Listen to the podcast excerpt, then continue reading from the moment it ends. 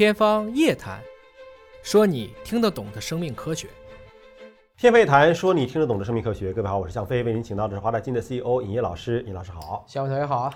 最近呢都在做年终的盘点啊，二零二零年过去了之后，Nature 杂志是盘点出了一个十大的科学的发现啊，科学的进步当中，其中有一个是我们中国的科学家，来自于西湖大学的张斌教授，他的一个研究是压力使人白头。其实。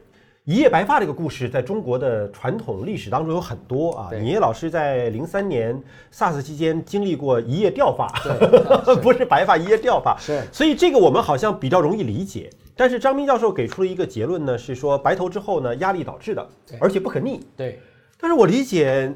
你有压力的时候出现了白发，压力解除了，不就应该白发变黑了吗？对，医学上一般这么区别，就是说一部分叫官能性的，一部分叫器质性的。嗯，那官能性的我们理解就是压力，嗯，它可以来可以走，但形成的器质性的有一些是永远不可逆的损伤，比如说我把你手切了，你怎么恢复啊？嗯，虽然你已经不疼了，嗯，所以这样的一些问题，我们在微观层面上讲，张兵博士的这个研究就证明了，其实我们在一些干细胞里损伤是不可逆的。嗯，张飞博士原来是在哈佛大学做这种干细胞的研究啊，所以说现在在西湖大学，可以说在生命科学领域也是做出了很多优秀的成绩。我们也看到这个领域呢，就是华人科学家是发挥了很大的一个作用啊。对，呃，那么干细胞的应用什么时候才能够走进我们的生活？因为现在，呃，尽管在有些地区是有试点儿。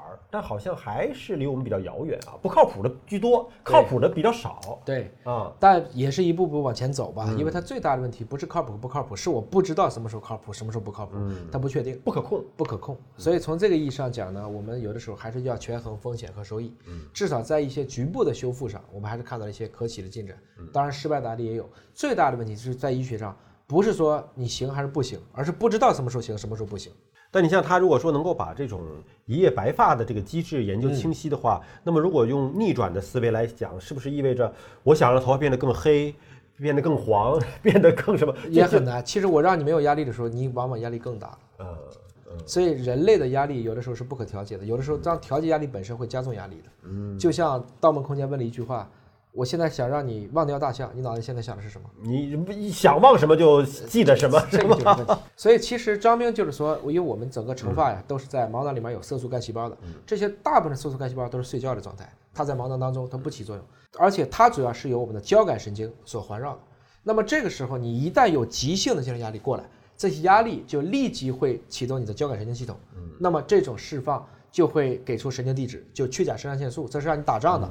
那这些东西一作用，大量的激活分化就出来了，最后造成的结果是，这些色素干细胞一旦被过度的消耗以后，就恢复不了原状了，慢慢的你就白头了。白发衰老，包括掉头发啊，其实科学家们都在做研究，都在做努力啊。之前我们也说过很多小鼠实验嘛，哎，比如说这个去刮它、摩擦它、拉伸它、刺激它长头发啊，可能会让它这个小鼠的毛长出来。是人是不是可以？大家反正现在也没有正其成功，也没有正其伪。没事梳梳头，对，梳梳头是可以的，也是好的。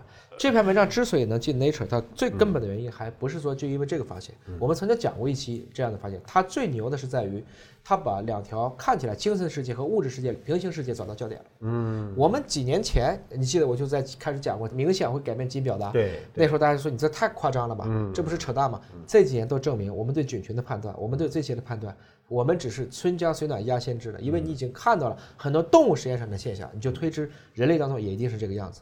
换言之，所有精神活动皆有物质基础，它是通过一系列的神经递质，通过激素来进行调节，最终会反映到人的身体机能上去。从这个意义上讲，是精神和肉体两条平行线相交了。